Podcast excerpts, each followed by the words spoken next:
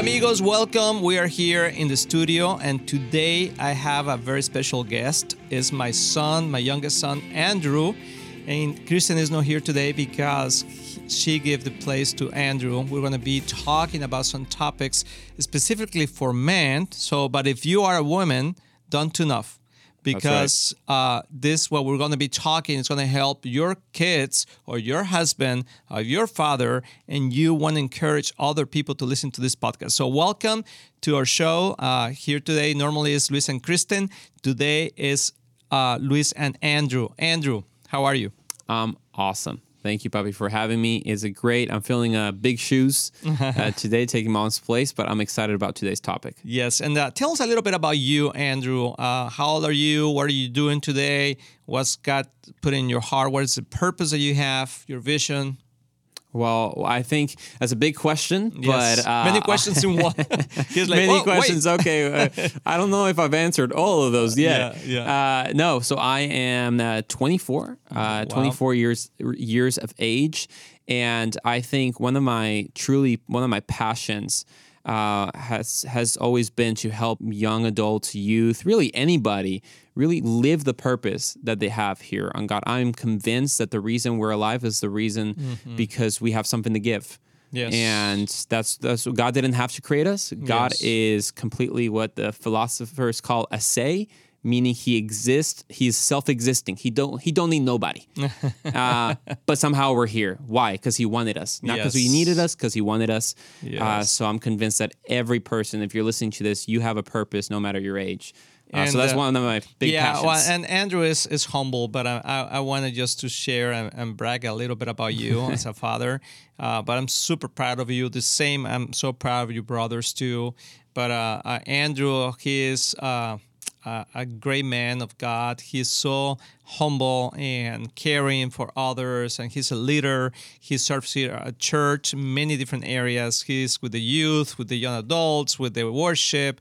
He plays so many instruments. Uh, uh, my house is always full of music and and playing the piano, the guitar. This he's our uh, uh, worship director, uh, music director. Music, yes. Music director because Kristen is a, the actually uh, worship leader, and uh, but anyway, so all all of them they they play in the worship, but uh, he writes songs. He he writes most of the Viva worship songs. If you have not listened to to our Spotify Viva Worship, go listen to it because there's so many different songs that Andrew is written and uh, playing with his brothers, etc.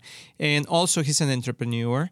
Uh, he works in a, with a company uh, as a partner there, and uh, he he's doing well. And I don't know if you want to send your uh, your number, uh, Andrew. But uh, so if there is any any girls out there that oh, may be interested, no, I'm just kidding. but uh, wait, wait, wait. Uh, yeah. What podcast are we on? The dating uh, uh, podcast This is now? actually this is a, this is a dating app. It's a trap. You know, it's a trap. I knew it. Yes. no, but and I want to mention that on on this 28th of October, we're going to have a conference, a men's That's conference right. here at Viva Church. It's going to be in Spanish, translated into English. But I want to invite any any man that want to man up.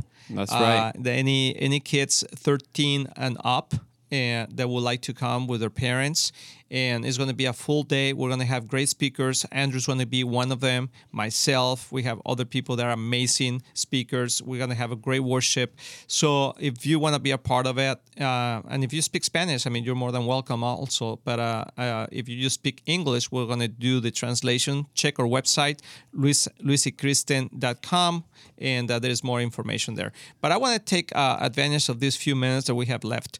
And Andrew, and one of the topics that we've been uh, talking talking yes. is that uh, the the crisis is today right. in in men, especially young men. Yeah. And um, what's going on? Well, it, I think you named it correctly. It is a crisis. It's not just a problem. Uh, and I think briefly, just just to mention a thought that came. We're talking about this conference. It's open from 13 years of age and older. But I want to encourage every young man that is listening right now. You might be thinking, well, why do I have to think about this whole thing of man up and all that? I'm young. Let me just kind of live my life. Mm-hmm. But I want to remind you that who you are in 15 years, you don't choose to be. You become. Tilin, tilin, tilin. That's the first tilin here.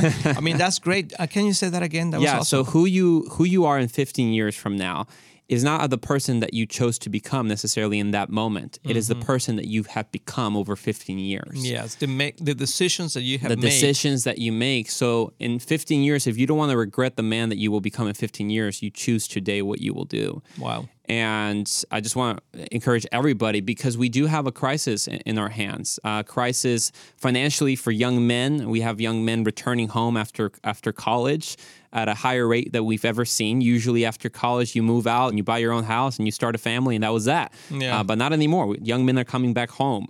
Uh, we're seeing that educationally as well. They're not graduating at higher rates as they as they were. Uh, we're also seeing that um, mentally, there's a, they struggle with more mental health and specifically co- issues. Yeah. Issues talking about suicide, a statistic that's not usually talked about and is really unknown is how young men deal with suicide mm-hmm. and thoughts on suicide. And so, just very interesting, briefly, it's, you know, from the ages of 10 to 14, young boys commit suicide twice the rate of young girls at such a young age. Then, when they're a little older, 15 to 19, they commit suicide four times the rate of young girls. Wow. By the time they're in their 20s, they commit suicide five to six times the rate mm. of girls their age. Mm-hmm. And why? Because there's a crisis of purpose. There's a crisis of of need, wanting to belong. And one, I think one of the reasons being, and there's a great story that, that shows this, um, is that we as a society, we've kind of kicked out the man and we've t- used terms like toxic masculinity and other things that saying being a man is, is a bad thing. And you have to prove that being a man is a good thing mm-hmm. rather than sin is in both being a man or a woman both can sin is a bad thing. it's a bad thing. You can have toxic femininity just like you can have toxic masculinity. Yes. You know, but um, our goal is not just to be men, quote unquote, our definition, because the world can't even define what a woman is. So good luck defining what a man is. Is our our job is what is a godly man? Mm. That that's the question. And a godly man is not d- discovering your purpose on your own but discovering your purpose through your heavenly father. If you have an earthly father, fathers are there to help their young men and their young boys discover their purpose. You know, to speak identity over them. Yes. And there's a, a brief story that's amazing. It just tells you the need of a man.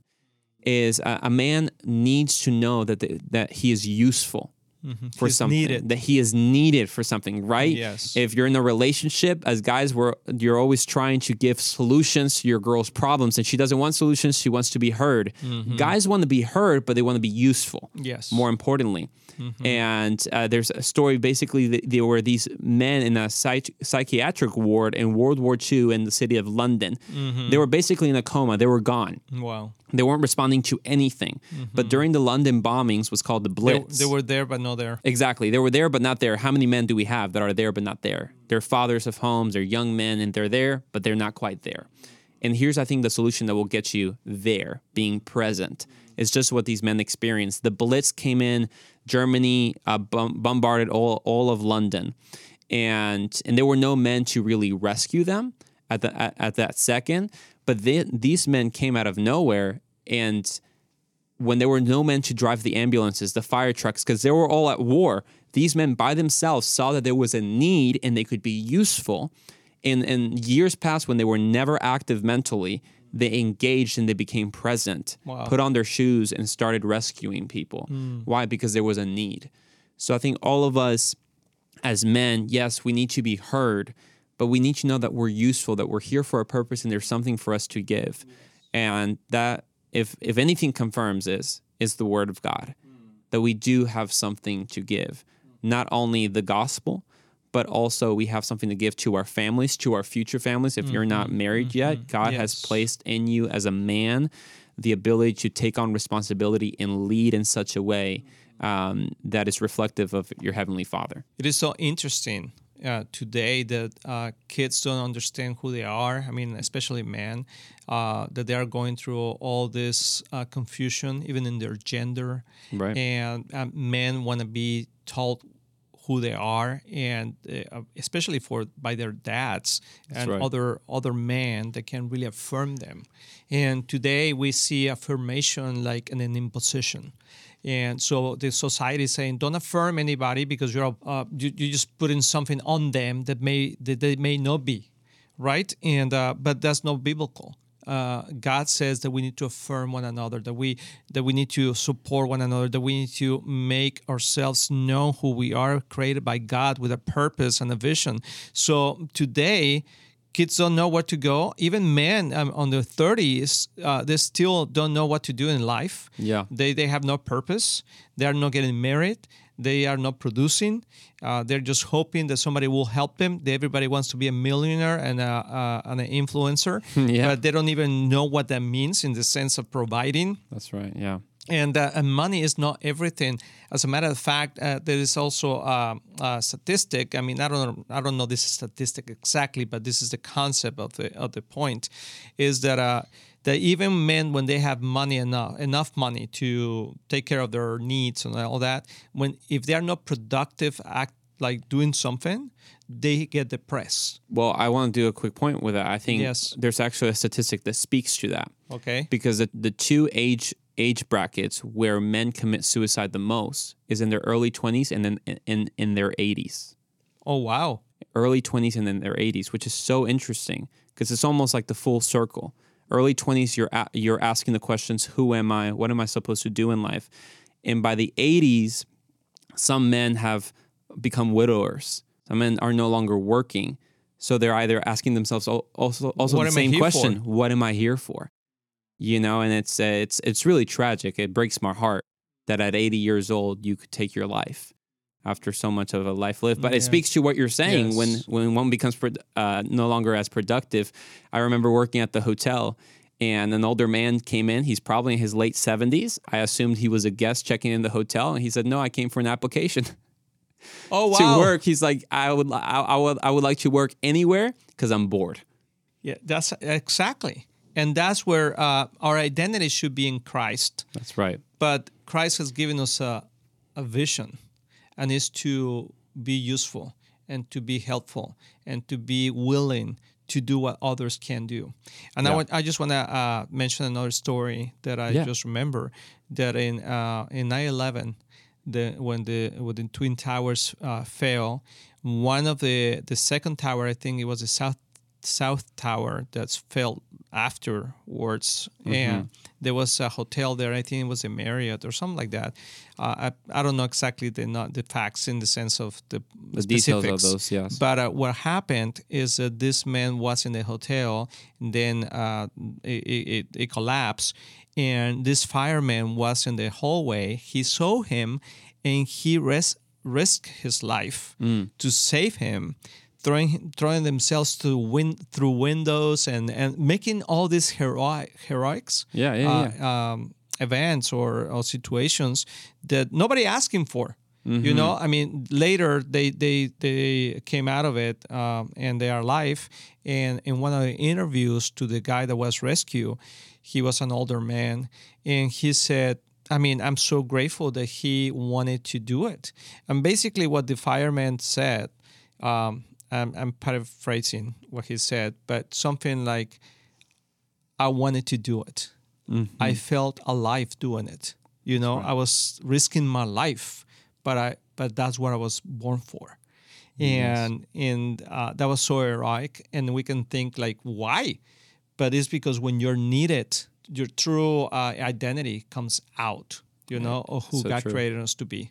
That's so true. And you might be thinking, well, I'm not a fireman, so what do I do? You know? But the most amazing thing of what that speaks to that story, Papi, and I think it speaks to all of us is is that man took ownership. That fireman said ownership. Mm-hmm, he said, mm-hmm. that man's life is my responsibility and I'm going to save him. Yes. And I think one of the problems in my generation that can become a solution is that we don't like to take responsibility and that it's almost like the R word. It becomes a cuss word. No one wants to really speak it. Mm-hmm. But what I've kind of found out, not by myself. I mean, I've, I've read a lot. I've and it comes from the Word of God. Ultimately, I mean, you don't have to. Yes. There's a lot. You might be aware of this or not, Bobby, but there's a lot of uh, uh, culture within Gen Z when it comes to being an, either a beta beta male, an alpha male, or a sigma male. Oh wow! There's a lot of stuff. This is all trending on TikTok. explain that to me. so I mean, I know the alpha male. So a beta male would be opposite than alpha male. Beta would be a considered a weak man, uh, a weak leader, a weak man, and it's usually those things that are not manly, whatever it is. A beta, and everyone wants to be like the alpha male. But then there's like the Sigma male, which is like an extra manly thing. And it's usually very exaggerated characteristics of a man, you know? But what I mean what, is, what is that called? Uh, sigma. Sigma. Sigma. Now, here's the thing you don't have to worry what the world considers a sigma male or an alpha male. All these things are great, but you just need to be a biblical man, uh, a godly man. Amen. And and I think one of the ways that you become a godly man is by taking on responsibility. And I think there's natural responsibility to every man as a leader, but especially when you become a father. I want to speak. If you're a young young man and you're a father, own it. Yes. Like man up to that. Mm-hmm, like mm-hmm. you are a father, and God has given you that that role. If you're a young man and and you don't know what to do with your life, it's just a practical example. And you're in your late teens, early twenties, get a job take on some responsibility. Make your bed. Yeah, make exactly. I hey, I, I can say from the beginning of the year, I have made my bed every single day this year. Yeah, because I've I've implemented. There was one few days that I was sick yeah, and I was laying yeah, in yeah, bed the whole time. Uh, but though returning to that point, I think of what you're saying, Papi, is so important as as a young man. Is is we shy our culture tells us to shy away from difficulty, to shy away from responsibility, and to find happiness. Mm. But happiness is fleeting. Yes. We really don't want happiness in our lives. What we're looking for is meaning, not necessarily happiness, because happiness is like a high and a low. Um, but meaning is what kind of lasts. And what's so interesting is meaning is always guarded by challenge. Hmm. So, uh, to give awesome. you an example, the gold is always being guarded by the dragon. Yes. There's always a drag in the slay to get to the gold. So if you're looking for meaning, there is a responsibility to slay per se. Mm, There's a mm-hmm. responsibility mm-hmm. to take on in order to find that meaning. And we see we see that in the Bible as well. It's mm-hmm. like once the godly men you take Peter or the disciples, once they took ownership of who they were called to be. And they took, I mean, talk about Peter, the responsibility of becoming, of preaching the gospel uh, 2000s uh, in the day of Pentecost. Mm-hmm. Like once he didn't shy away from that and mm-hmm. stepped into it, mm-hmm. then you know he he found that meaning. Yes it's amazing. I mean, there is so much that we can talk about, and Definitely. I think uh, I'm really enjoying this time together. We'll have to go today, but I mean, we'll come back another time. Andrew, if you will just join us again to this podcast, I think uh, uh, let us know. I mean, if you're listening to this podcast and it has been a blessing to you, let us know that it has uh, enriched your life. And if you want to share this with your husband and your kids or friends, or because we as men, we need to man up. And right. I want to remind you of the conference that we're going to have on the uh, October the 28th uh, here in Viva Church 2023. And there's more information on our website in luisykristen.com on luisandkristen.com. And you can verify all the information there and check it out and subscribe. We're going to have translation from Spanish to English, and hopefully, we'll see you here. Andrew, thank you so much. I mean, you enrich my life a lot. I really enjoy. Just imagine, I have these kind of conversations with Andrew often in my ha- in my house. he's like, "Can I share something with you?" And then he's a book talking to me. So I learn a lot. So thank you, Andrew. I love you, and I'm so proud of you. No, thank you, Bobby, for having me. Thanks, guys, and we'll, we'll see you next time.